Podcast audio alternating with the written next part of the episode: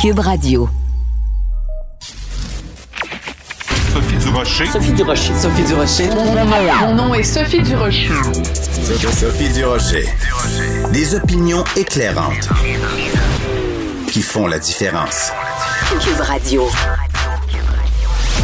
Bonjour tout le monde, bonne Saint-Valentin. Si vous fêtez ça, moi personnellement c'est une fête que j'aime pas beaucoup. Je veux pas ça me faire dire euh, le 14, il faut que tu dises à ton chum que tu l'aimes. Moi je lui dis que je l'aime à longueur d'année. Mais bon, si vous aimez la Saint-Valentin et si vous la fêtez, je vous souhaite une bonne Saint-Valentin. Et je voulais juste commencer cette émission en vous parlant d'une compagnie de ramonage. Euh, je pense que je la nommerai pas. Je dirais pas c'est quoi le nom de la compagnie, mais qui a trouvé une façon assez particulière de souligner la Saint-Valentin en prenant euh, des panneaux euh, le long de la route dans le c'est dans l'Outaouais. Une compagnie de, de l'Outaouais, une compagnie de ramonage. Et ce qu'on peut lire sur ces panneaux, c'est euh, la phrase suivante Et vous êtes seul pour la Saint-Valentin. Pensez tout de même à vous faire ramener. Oui, ils sont allés là. Oui, ils ont osé. Et quand j'ai vu ça, j'ai poussé un assez amusé. Ben voyons donc. De la culture aux affaires publiques. Vous écoutez Sophie Durocher. Cube Radio.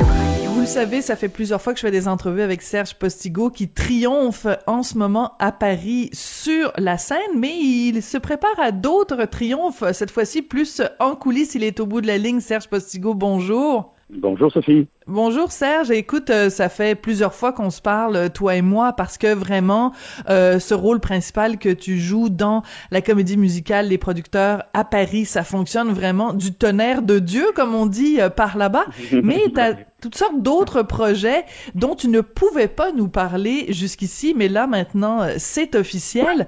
Donc, comme metteur en scène, dis-nous euh, quel est ton dernier projet sur lequel tu travailles? Ben, en fait, depuis euh, plusieurs, plusieurs mois, en fait, depuis euh, 2020, euh, je fais la, je travaille avec Gad Elmaleh, je fais sa mise en scène, la, la, la mise en scène de Gad, euh, et évidemment, euh, les premières euh, devaient avoir lieu euh, en avril 2020, et euh, effectivement, on a été donc en rodage beaucoup plus longtemps qu'on aurait dû parce que à cause des contraintes sanitaires, évidemment, et surtout que Gad fait des salles de 2, 3, 5 000, 10 000 personnes, et évidemment, on a le droit d'avoir plus de 2000 personnes dans les salles que depuis euh, le, le 7 février, je crois, ou le 2 février, non, le 2 février ici en France. Et puis, euh, donc voilà, et là, ça y est, là, on est au Palais des Sports pendant trois semaines, le Palais des Sports, le Dôme de Paris. Et puis après ça, euh, on fait la tournée des Zéniths à travers la France jusqu'à l'été. Alors voilà, donc ça vient de, ça vient d'officiellement recommencer. Donc voilà. Alors voilà donc euh, Serge Postigo, metteur en scène de l'humoriste Gad Elmaleh. Écoute, il a présenté donc son spectacle au Palais des Sports. Je suis allée voir euh, les critiques qui sont jusqu'ici euh, très positives. Alors c'est quand même assez particulier parce que euh, donc euh, Gad Elmaleh sur scène dans son spectacle, son, son one man show, il revient semble-t-il sur euh, ses allégations à son sujet, comme quoi il aurait fait du plagiat. Donc c'est quand même assez courageux de sa part. Il n'a pas évité la question en spectacle. Euh, toi, comment tu as travaillé euh, avec lui cet aspect-là des choses? Parce qu'il pouvait pas vraiment monter sur scène et ne pas en parler. Ben, effectivement, il ne pouvait pas ne pas en parler et en même temps, il fallait lui donner l'importance que ça avait réellement. Euh, c'est Gad l'a dit, l'a redit, il a fait toutes les entrevues possibles et inimaginables là-dessus sur le fait que oui, il ne, jamais il ne s'en est caché, même euh, jamais il a, il, a, il a dit ça, que oui, il s'est inspiré de gens, en, particulièrement en début de sa carrière, dont des gens qui sont des grands amis à lui, comme Jerry Seinfeld et tout ça, qui, qui ont défendu Gad même après ça. Euh, et tous ces, ces, euh, ces, quelques numéros dont il s'est inspiré constituent euh, une minute et demie ou deux minutes en tout et partout sur 25 ans de carrière. Alors, c'est là où il faut relativiser aussi, et que lui a relativisé, et je pense que le public n'est pas ce n'est pas quelque chose qui intéresse beaucoup le public. Ah oui? euh, Gad a vendu 300 000 billets du spectacle qu'on est en train de faire euh, en France. Quand il a mis en vente, euh, le spectacle s'appelle D'ailleurs, et quand il a mis en vente le spectacle D'ailleurs, c'était déjà bien après l'histoire de, de, de, de, alléguée de plagiat, c'était bien après ça, donc voilà, et ben il a vendu 120 000 billets en 48 heures. Wow! Donc, moi, ce que, voilà. Donc, moi, ce que ça, ce que ça m'envoie comme message aussi, c'est que les gens font, euh, ils ont bien compris euh, tout ce que Gad a dit, à savoir, oui, effectivement, bien sûr, c'était pas du tout dans le but de haha, je vais voler des vannes, des jokes aux autres. non, c'est un peu comme, et ça c'est moi qui le dis, c'est pas lui, mais c'est un peu comme dans les années 50 quand euh, quand nos, certains de nos chanteurs d'ici qui m'ont raconté à moi personnellement que dès qu'ils entendaient qu'Elvis ou que quelqu'un comme ça sortait un disque, ils traversaient la frontière pendant la nuit aux États-Unis. Oui. Ils, ils, avaient des ententes avec les disquaires, ils achetaient le disque, ils le traduisaient dans la voiture en remontant à Montréal. Ils vrai. avaient déjà réservé le studio à Montréal et ils enregistraient la version française. Alors c'était comme euh, le type d'humour du stand-up, comme ils disent ici à l'américaine. Quand Gad a commencé sa carrière, c'était une chose qui ne se faisait à peu près pas ici très très très peu. Euh, je, dis peu, on me dit pas, mais je ne sais pas. Moi, j'ai pas cette culture-là ici, donc je dis c'est peu. Et donc, euh, oui, il s'est inspiré de, certaines personnes, comme Jerry Sanfer, entre autres, effectivement. Il m'a nommé un autre humoriste dont le nom m'échappe. Et puis, euh, et puis voilà. Et puis, il s'en est pas caché. Ces gens-là sont des amis à lui en plus, sont des gens qui côtoient euh, sont des gens avec qui il part en vacances. donc, euh, c'est vraiment pas... Euh, voilà, donc moi, à partir de là, j'en ai parlé avec lui parce que je voulais vraiment connaître cette histoire, je voulais vraiment saisir les enjeux de ça. Et puis voilà, et puis j'ai fait, ben bon, il n'y a aucun problème. Parfait. Donc, euh, parce que tu sais qu'ici, euh, au Québec, bon, évidemment, vu qu'il y a certains des, euh, des, des supposés, des allégués plagiats, en tout cas qui concernaient des humoristes québécois comme Martin Matt, entre autres, c'est sûr que ça a fait beaucoup plus boule de neige. Donc, ce que tu nous dis finalement, c'est que le public français, on le voit avec les chiffres que tu viens de nous citer, près de 200 000 billets vendus dès, dès le début, puis là, on est rendu à 300 000 billets. Ça veut dire que les gens sont rendus ailleurs. Est-ce que ce spectacle-là de Gad Elmaleh, euh, vous avez l'intention de venir le présenter ici au Québec? Et qu'est-ce que ça te ferait toi euh, de d'accompagner peut-être même Gad Elmaleh euh, au Québec? Parce qu'il a quand même été, il a vécu plusieurs années ici au Québec, puis il a quand même un public qui l'adore ici. Absolument, absolument. écoute Sophie, honnêtement, moi je ne fais pas partie de la stratégie de mise en vente du spectacle. Je sais qu'ils sont en train d'établir aussi bien à l'étranger, à, savoir dans toute la francophonie, que peut-être au Québec aussi. Euh, ça, c'est à voir. Ça, je, moi, je ne, je ne sais pas. Et oui, j'accompagnerai Gad euh, au Québec, euh, absolument. Le problème, c'est que comme je suis au théâtre sept, oui. sept fois par semaine, ça, ça va être il va falloir qu'il aille au Québec un dimanche soir ou un lundi matin. c'est pas mal ça qu'il va falloir qu'il fasse. Oui. Alors, c'est quoi ton travail de, de metteur en scène quand on, on, on... d'abord comment ça s'est passé? Comment tu as été mis en contact avec Gad Elmaleh? Est-ce que c'est quelqu'un que tu connaissais déjà? Ou euh, fais-nous un petit peu la genèse, l'historique de tout ça, de ta rencontre avec Gad Elmaleh ben, en fait, euh, c'est une euh, c'est une personne qu'on connaît en commun, c'est Luce Roson euh, qui connaît Gad et puis que, qui lui a donné mon nom en fait, qui lui a dit, je ne sais pas ce qu'elle lui a dit exactement, mais visiblement il voulait un metteur en scène et puis le type de, de spectacle qu'il avait envie de faire et tout, j'imagine que euh, Luce Roson lui a dit, ben écoute, moi je pense que Serge, tu devrais l'appeler. Et donc un jour, je suis chez moi à Montréal, mon téléphone sonne et et c'est lui, il me dit bonjour, je suis Gad Elmaleh, voilà, je suis en train de, de de, planifier mon prochain spectacle et tout, et je voudrais qu'on se rencontre, voir est-ce que tu serais intéressé à faire ma mise en scène, est-ce que ça clique tous les deux, est-ce qu'on s'entend et tout. Et puis euh, j'allais à Paris euh, quelques jours plus tard, j'ai dit euh, oui absolument, ben, rencontrons-nous. On s'est rencontrés en décembre 2019 et on a mangé ensemble et tout, et puis ça a cliqué. Gad est devenu un ami vraiment. C'est c'est vraiment, il fait partie des belles personnes que j'ai rencontrées dans ce métier-là. Et puis, euh, le travail de mise en scène avec Gad, en fait, ce n'est pas euh, rentre à gauche et sort à droite. Euh, un humoriste qui a 25 ans de, de, de, de métier, euh, c'est pas c'est pas de ce type de travail-là que lui il avait il avait besoin. En fait, je depuis comprends. un an et demi, ce que je fais avec lui, c'est du travail d'écriture et c'est du travail de direction d'acteur aussi. C'est la façon dont on, l'état d'esprit dans lequel il faut être quand on fait tel joke ou tel tel numéro. Euh, évidemment, j'ai fait sa scénographie aussi. C'est moi qui ai, qui, qui ai dessiné sa scénographie. Donc, c'est tout. C'est en fait c'est la façon de faire les choses beaucoup plus que. Mhm. Euh, regarde, il faut pas lui dire non. À ce moment-là, essaye d'être sur le X là et là c'est à main droite. Euh, non, c'est pas du tout ce genre de travail. On n'est pas là. C'est intéressant parce que quand tu dis l'écriture, c'est aussi peut-être euh, et peut-être la raison pour laquelle il voulait avoir quelqu'un comme toi, c'est que t'es es à cheval sur deux cultures, c'est-à-dire que par tes racines et par ton expérience, euh, tu es euh, très européen et par toutes les années que tu as passées au Québec, tu es profondément nord-américain. Donc tu as le sens du punch, tu as le sens de de de, de la rapidité d'exécution. Donc c'est c'est un mélange de ces deux sensibilités là, c'est peut-être ça aussi que que Gad Elmaleh voulait aller chercher chez toi. Ben, peut-être, peut-être que c'est ça. Puis effectivement, tu sais, euh, c'est une chose qu'on me dit beaucoup au théâtre ici.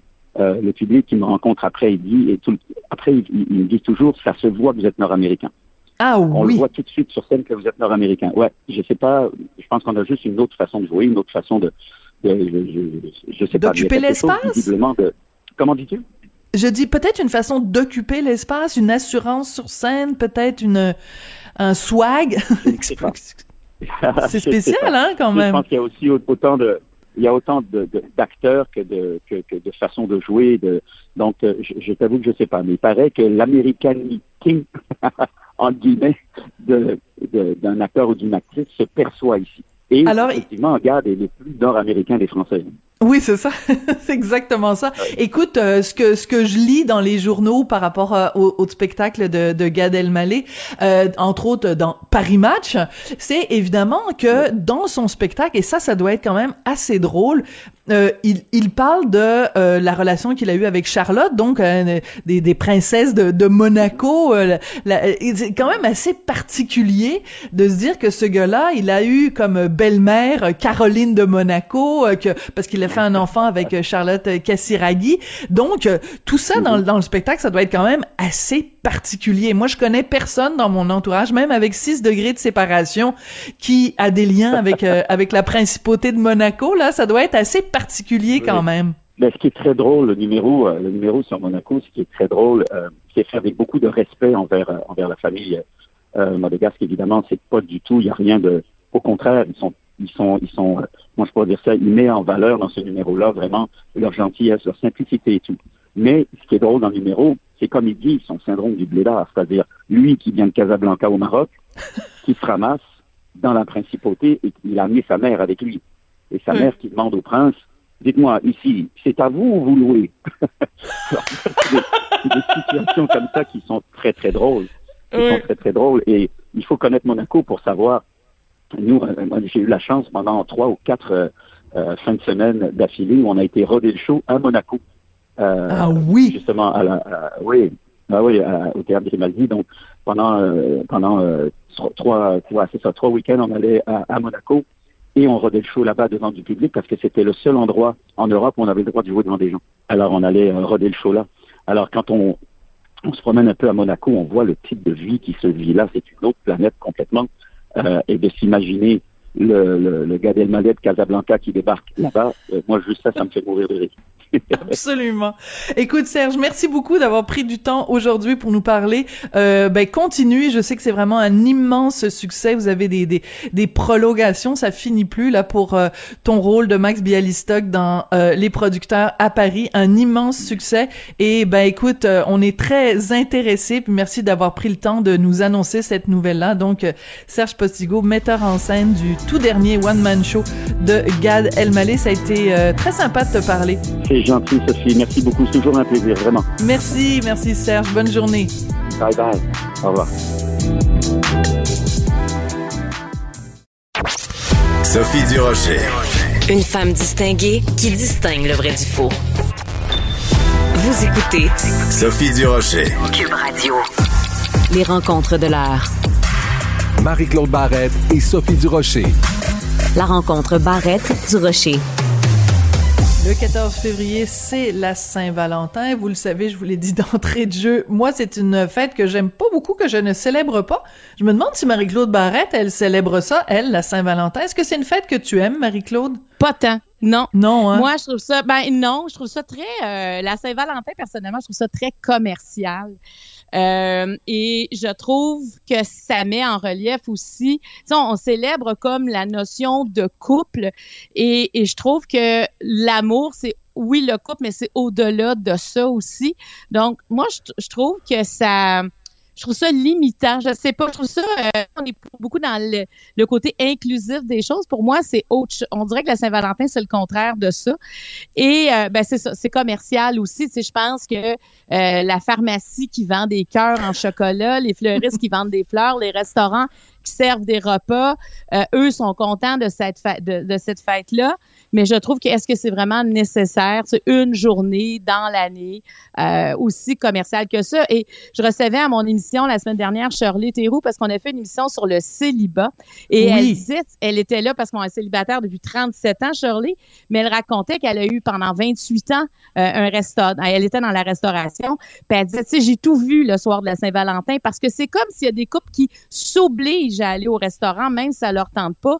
Elle dit, tu sais, euh, le, le, gars ou la femme qui part avant le repas, euh, des repas où il y a rien qui se dit, ou des chicanes qui éclatent. Elle dit des malaises. C'est vraiment un soir où il y en a beaucoup.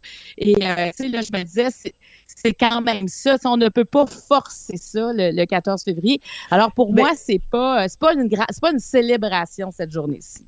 Ben c'est que ça, c'est que ça met tellement de pression. Premièrement, les gens qui sont pas en couple ont l'impression que c'est des, des, des, perdants ou des exclus ou des, des, des moins que rien parce que toute l'attention est sur oh mon Dieu, euh, vous vous devez célébrer l'amour cette journée-là, célébrer le couple et aussi c'est comme si euh, la société nous disait il y a une seule façon de témoigner de votre amour puis c'est cette journée-là puis c'est de cette façon-là.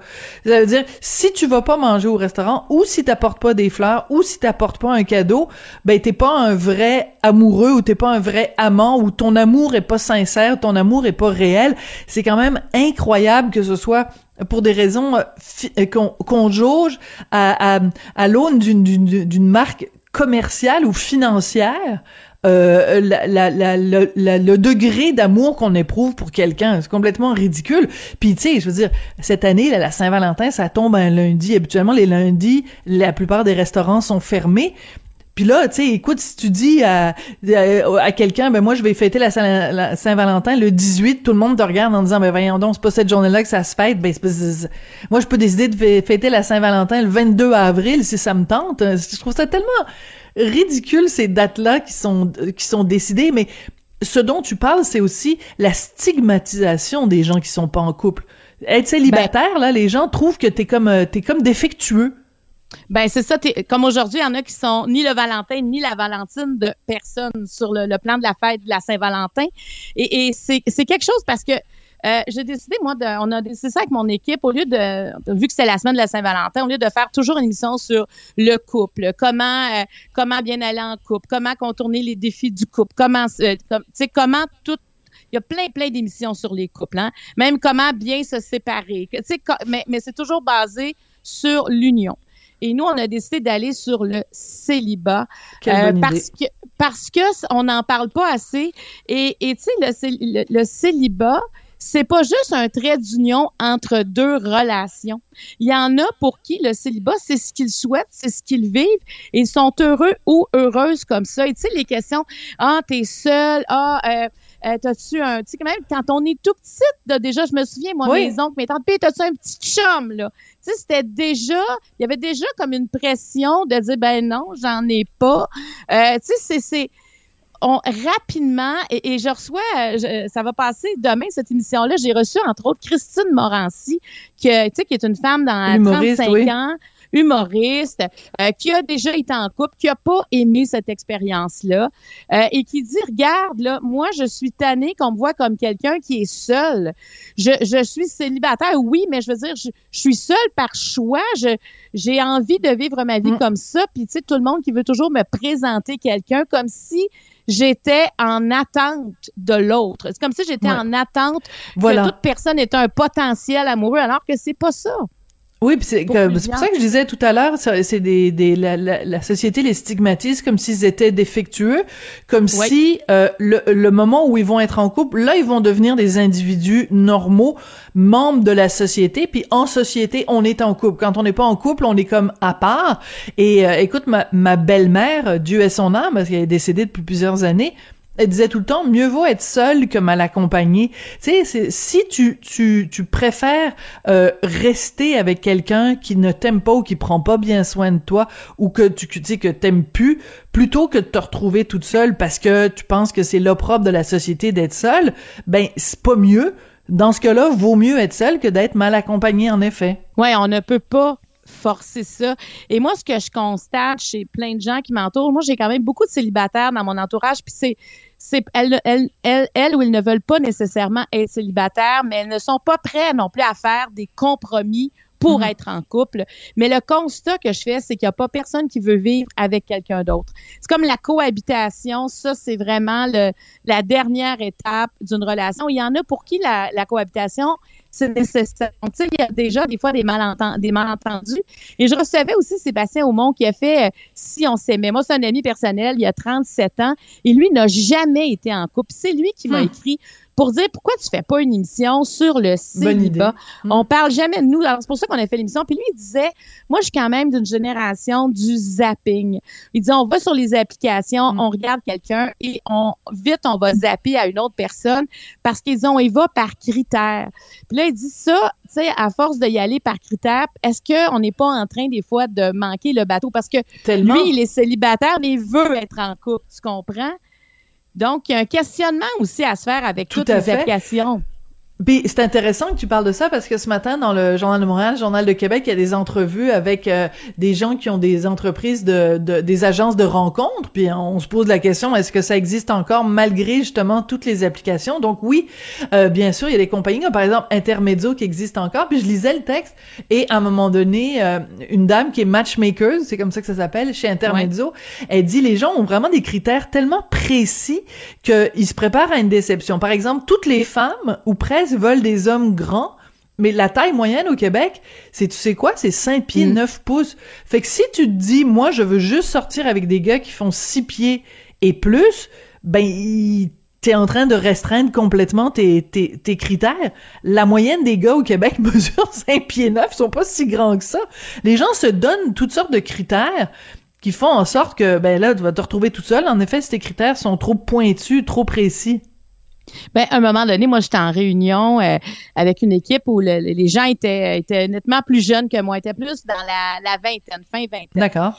Et il y avait une discussion, puis à un moment donné, bon, il y en avait plusieurs célibataires, puis là, ils commençaient à dire, ben, moi, ce que je recherche, euh, c'est euh, la telle affaire, telle affaire, l'indépendance. euh, j'ai envie qu'il me, mettons, j'ai envie d'être émancipé euh, sexuellement, intimement avec un autre.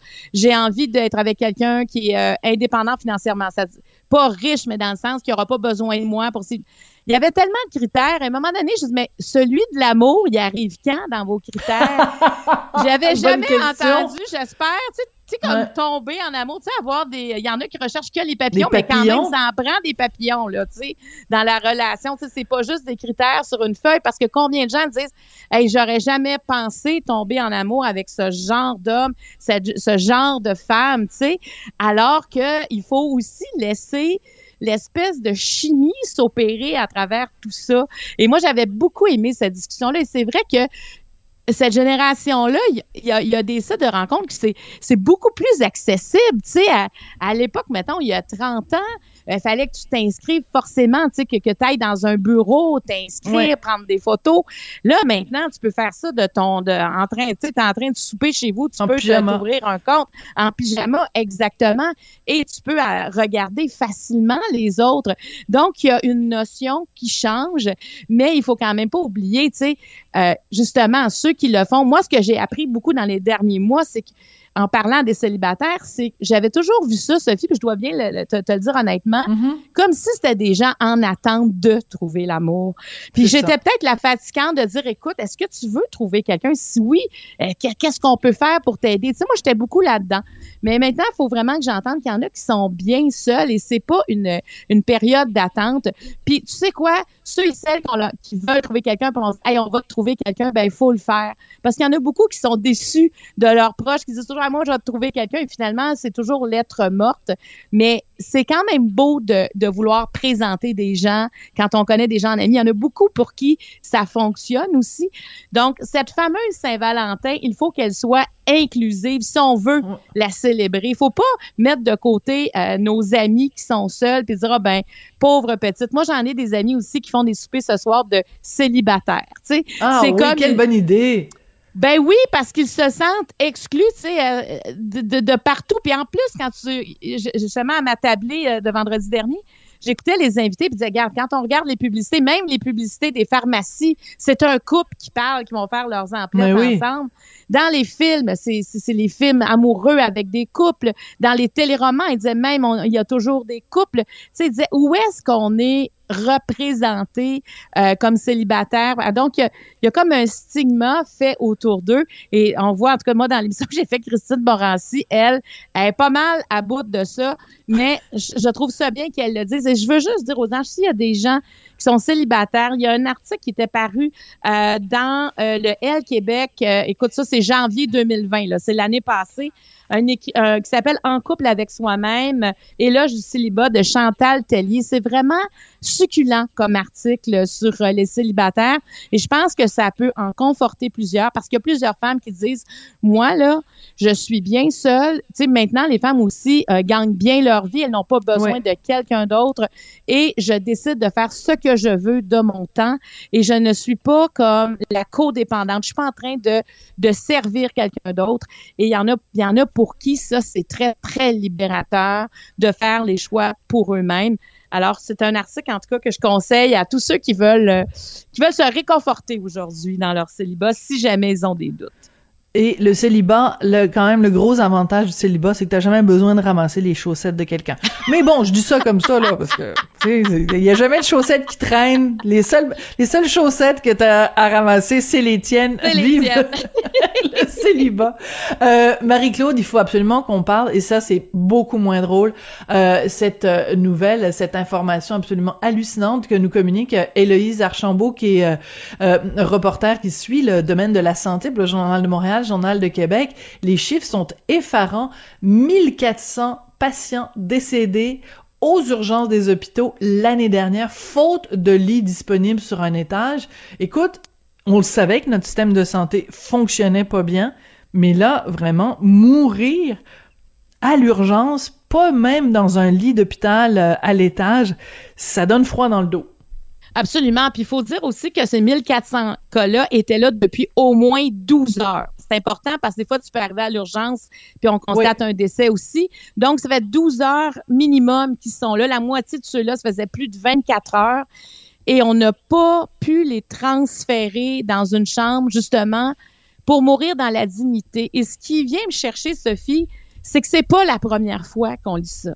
Ça fait des années et on ne peut pas s'habituer, on ne peut pas accepter cette situation-là quand on sait que quelqu'un euh, va mourir puis qui est dans une civière, dans un couloir, il n'est pas nécessairement avec ses proches. Est-ce qu'il a aussi euh, les, les soins pour soulager sa douleur? hein? Parce qu'on sait que quand quelqu'un euh, est en fin de vie, des fois, on va lui donner de la morphine, on va calmer la douleur pour que les dernières minutes ou les dernières heures qu'il passe avec la famille passe le mieux possible. Il y a des soins qui sont habituellement attribués à, aux gens en fin de vie. Et là, ce qu'on comprend, c'est que, bon, le personnel est débordé, mais le personnel, mais il manque d'espace aussi. Tu sais, comment Mais ça oui. se fait? Moi, je, je- comment ça se fait qu'on les transfère pas? Euh, Est-ce que ça a besoin d'être une chambre de luxe ou juste au moins un espace privé réservé à ça? C'est, écoute, ce qui se passe dans notre système de santé, qu'est-ce qui fonctionne? Des fois, c'est ce que je me demande. Tu sais, quand on, quand on n'a même pas de lit pour mourir dignement, mais à l'hôpital, là, on parle pas d'un centre d'achat, là. On parle à l'hôpital, ça fait 12 heures que tu es là. Comment ça se fait qu'on a et tu sais, si on parlait au personnel, ils diraient, ben, on ne saurait pas quoi faire avec. Ben oui, Euh, on n'a pas, pas, le le choix. personnel. Mais qui peut répondre à ça? C'est qui peut faire changer les choses? Écoute, on parle de mourir dans la dignité. Hein. On s'est battu, puis les parlementaires se sont battus pour ça, pour qu'on ait une loi pour mourir dans la dignité. Des gens qui souhaitaient euh, avoir une fin de vie, ben là, c'est des gens qui ont rien demandé, qui ont rien souhaité, et ils meurent dans l'indignité. C'est vraiment totalement inacceptable. Donc, à lire dans le Journal de Montréal, le Journal de Québec euh, ce matin. Marie-Claude, bonne non-Saint-Valentin, puis on se reparle euh, demain. Merci, bonne non-Saint-Valentin à toi aussi. À toi aussi. Bye bye. Merci.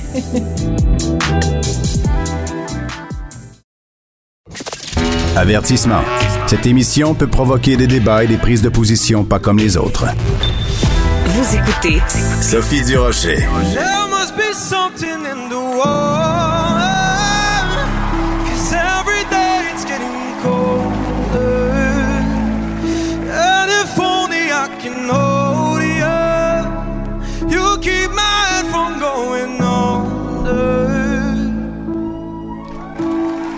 Alors, c'était un extrait de Star Academy d'hier soir, le fameux euh, variété. Celui qu'on vient d'entendre, c'est Yannick Bissonnette-Powell, qui était un des trois candidats mis en danger, et c'est celui qui est parti.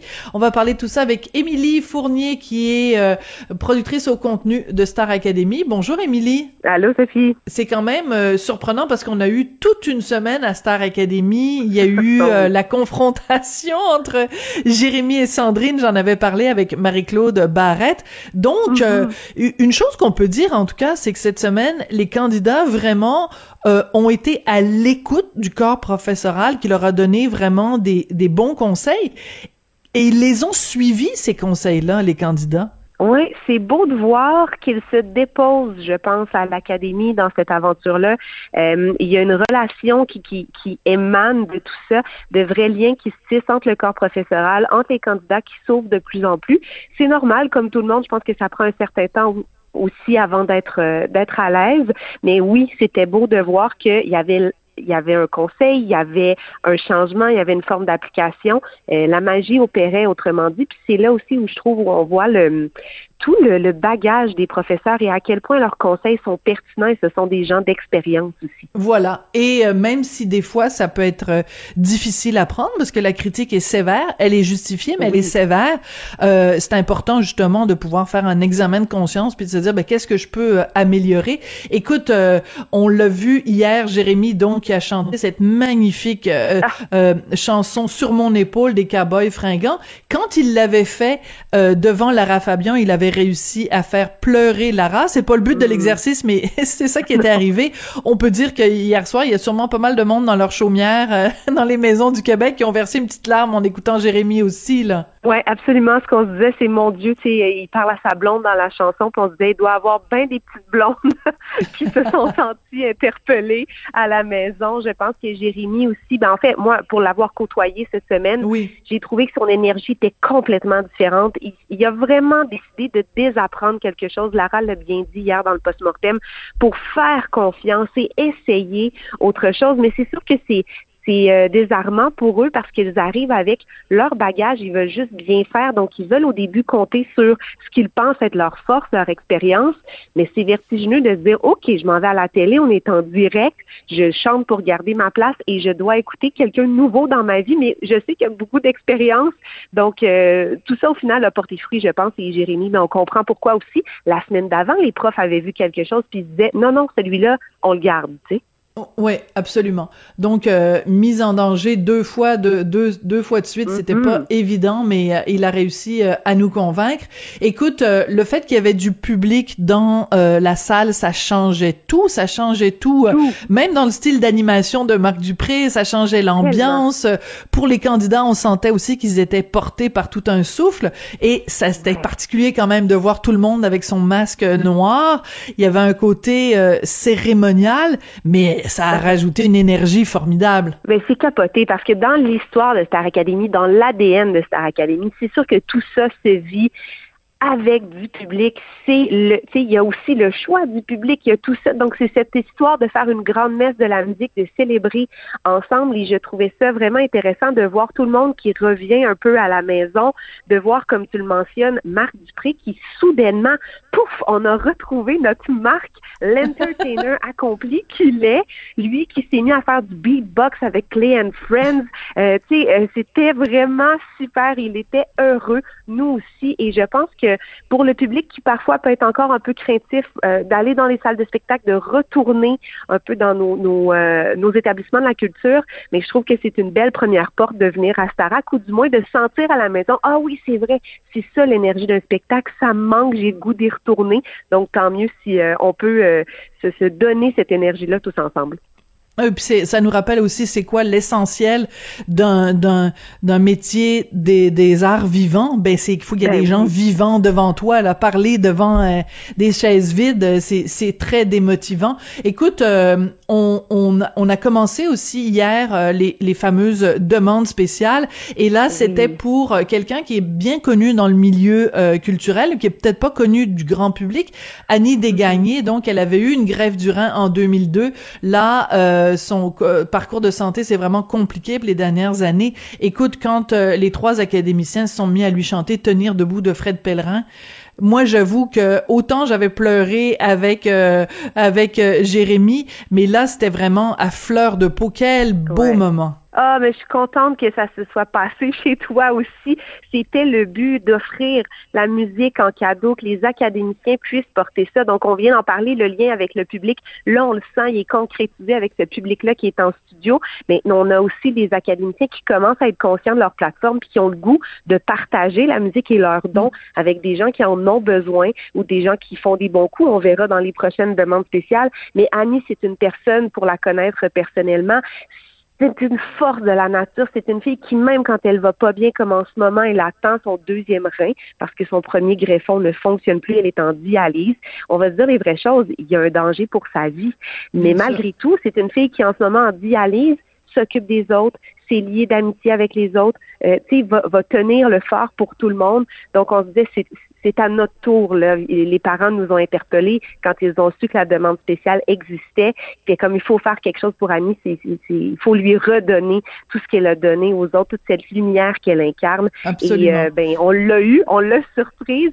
Et je pense aussi que le sens de tenir debout cette magnifique chanson de Fred Pellerin, euh, ben ça, ça, c'était plus qu'à propos. Tout à fait, et de voir euh, son visage en mortaise, là, comme en incrustation, et de voir sa réaction euh, à, à tous ces témoignages de cette chanson-là. C'était vraiment aussi une, une déclaration d'amour au pouvoir de la chanson. Merci beaucoup, Émilie. Voilà. Puis on se reparle Merci. lundi prochain. Émilie Fournier, donc, qui est productrice au contenu de Star Academy. À bientôt.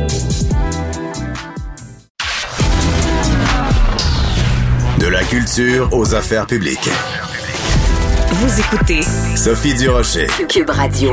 Il porte plusieurs euh, surnoms, même s'il n'en accepte la- pas la plupart de ces surnoms-là. Vous le connaissez peut-être comme étant le médecin de TikTok. Euh, son nom de plume sur les médias sociaux, c'est Walmart Justin Trudeau, mais son vrai nom, c'est Mathieu Nadeau-Vallée. Il est diplômé de la faculté de médecine de l'Université de Montréal en sciences biomédicales, pharmacologie et physiologie.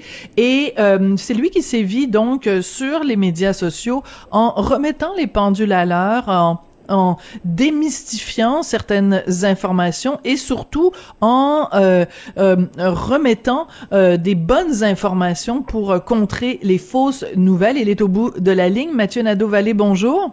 Bonjour, comment ça va? Ben moi ça va très bien, ça fait plusieurs fois qu'on se parle euh, Mathieu et euh, à chaque fois c'est euh, pour faire une sorte de, de, de bilan de où vous êtes rendu. Ces temps-ci, vous publiez beaucoup sur les médias sociaux des témoignages, euh, vous en publiez chaque jour de gens qui après avoir vu vos différentes capsules euh, ont décidé d'aller se faire vacciner. Pourquoi vous avez décidé de partager ça avec tout le monde ces témoignages de de néo-vaccinés? Ben, je pense que ces temps-ci, les gens ont besoin d'un peu d'espoir, un peu de, de positif. Donc, j'ai décidé de faire ça. Moi, j'en ai plus d'un millier des témoignages comme ça. Donc, je me suis dit, à trois par jour, j'en ai pour un an. Donc, euh, voilà. Donc, vous avez euh, un plein, un plein potentiel, un bon bagage pour parmi lequel vous allez pouvoir aller euh, piger. Euh, ces témoignages-là de gens qui vous disent, bon, ben moi, j'avais des craintes, j'avais des, des idées préconçues sur les vaccins, vous avez réussi à me faire changer d'avis. c'est quoi l'argument qui revient le plus souvent? c'est quoi l'élément que vous, vous avez amené qui les a fait changer d'idée? Ben, je pense que c'est plus simple, c'est très simple en fait, c'est juste d'avoir expliqué ce que c'était un vaccin, comment euh, le vaccin agissait dans le corps euh, et surtout ce que n'était pas ce vaccin. Il y, a, il y, a, beaucoup de gens qui pensaient que ce vaccin-là, c'était une thérapie génique. Donc, ça a été de l'expliquer sans juste dire non, ce n'est pas une thérapie génique. Ça a été d'expliquer pourquoi ce n'est pas une thérapie génique, pourquoi ça ne modifie pas notre ADN. Et ça, ça a convaincu beaucoup de gens. pour d'autres gens, euh, c'était aussi de savoir que le virus, c'est aussi de l'ARN. Puis que quand on se fait infecter par ce virus-là, ben on reçoit une pas mal plus grosse dose d'ARN que quand on reçoit un vaccin à ARN. Puis que l'ARN, c'est pas nouveau que depuis qu'on est sur cette planète, on se fait infecter par des virus à ARN. Hmm. Mais euh, c'est intéressant parce que vous dites que la, la, base, le point de départ, ça a été simplement d'expliquer ce qu'est un vaccin. Et ça, je trouve ça intriguant, euh, Mathieu, parce que c'est une façon de dire aussi, euh, peut-être de constater que même si on est allé à l'école, même si dans certains cas on est allé au cégep, dans certains cas on est allé à l'université, on, on, on sort avec un déficit de connaissances scientifiques parce que c'est pas normal en 2022 qu'on ne sache pas comment fonctionne un vaccin ou qu'on ne sache pas c'est quoi un vaccin. Donc il y a un travail même de base, je dirais, vraiment l'ABC de la science à faire. Oui, je suis entièrement d'accord.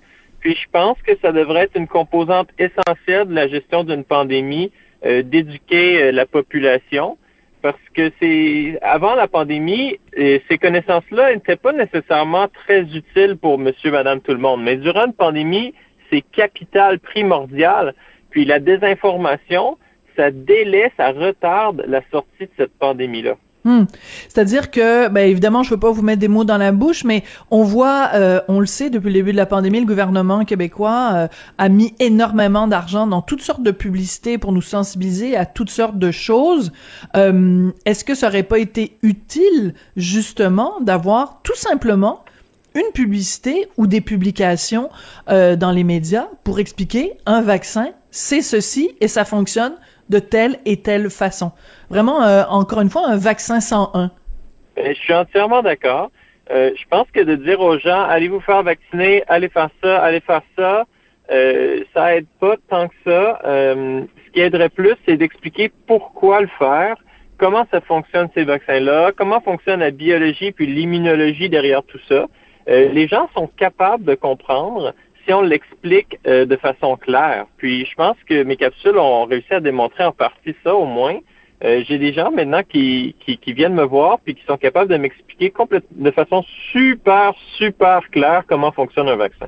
Donc, vous avez fait travail euh, parce que on, on, vous a beaucoup présenté comme étant euh, quelqu'un qui prenait justement différentes vidéos qui circulaient et qui euh, défaisait un par un les différents arguments. Mais ça, à la rigueur, c'est plus une question de de de d'idées justement d'arguments. Mais en fait, ce sont les faits et euh, vous avez presque fait job de, de professeur, de pédagogue, en fait. Ben, je pense qu'une partie de mon travail a aussi été d'enseigner aux gens euh, qu'est-ce qui est de la, une bonne source d'information, qu'est-ce qui est une mauvaise source d'information, comment dépister euh, qu'est-ce que, que quelqu'un fait de la désinformation, euh, comment identifier des bonnes sources crédibles? Puis je pense qu'une partie aussi de ce que j'ai fait, ça a été de montrer aux gens qu'il y, y a des gens qui délibérément essaie de faire passer des fausses nouvelles, des, des, des, des faussetés scientifiques euh, pour un avoir pour un agenda qui est essentiellement anti-vaccin. Puis on l'a même observé au Québec, on l'a même observé au Québec avec des gens qui, qui ont des diplômes. Oui. Vous pouvez vous nommer quelqu'un en particulier ou euh? Ben, je pense que dans mes capsules, j'ai j'ai euh, corrigé certaines personnes qui ont qui ont des diplômes. Euh, puis moi, ce que je dis tout le temps, c'est que la désinformation qui vient euh, des professionnels de la santé ou encore euh, de la communauté scientifique, c'est la plus dangereuse parce que les hmm. gens, ils savent plus qui croire. Donc, je pense qu'il faut s'y attarder. puis, d'ailleurs, Radio-Canada fait un très bon travail aussi depuis le début de cette pandémie à démystifier euh, certaines choses que des gens disent. Oui, c'est-à-dire que c'est c'est une chose quand on a, mettons, puis je veux pas le- la pointer du doigt, elle en particulier, mais que une, une comédienne qui a fait bon quelques quelques mois d'études en sciences infirmières, comme Anne Casabonne, euh, quand elle va affirmer un certain nombre de choses, comme quoi le vaccin c'est de la merde et tout ça, sur euh, Internet, c'est une chose, mais quand on a des gens, euh, justement, euh, avec leur fameuse blouse blanche, là, ou quand on a des gens qui ont un titre devant leur nom, euh, qui propagent la, la fausse information, on se doute bien que c'est que c'est plus grave. Euh, Vous avez fait quelque chose récemment, euh, Mathieu, de- que je trouve vraiment euh, euh, rigolote. Euh, Il y a quelqu'un qui donc était un dubitatif, appelons-le comme ça, et vous lui avez proposé de faire une capsule ensemble. On va écouter ce que ça donne, puis vous allez nous expliquer comment vous êtes arrivé à faire cette capsule-là avec lui. Donc on en écoute un petit extrait. OK, guys, enfin, ça fait des mois que je vous promets une capsule sur l'ivermectine. Eh bien, la voici. T'es qui, toi? Qu'est-ce que tu fais dans mon char? Ben, apparemment, quand on parle dans sa voiture, ça se propage plus sur les réseaux sociaux.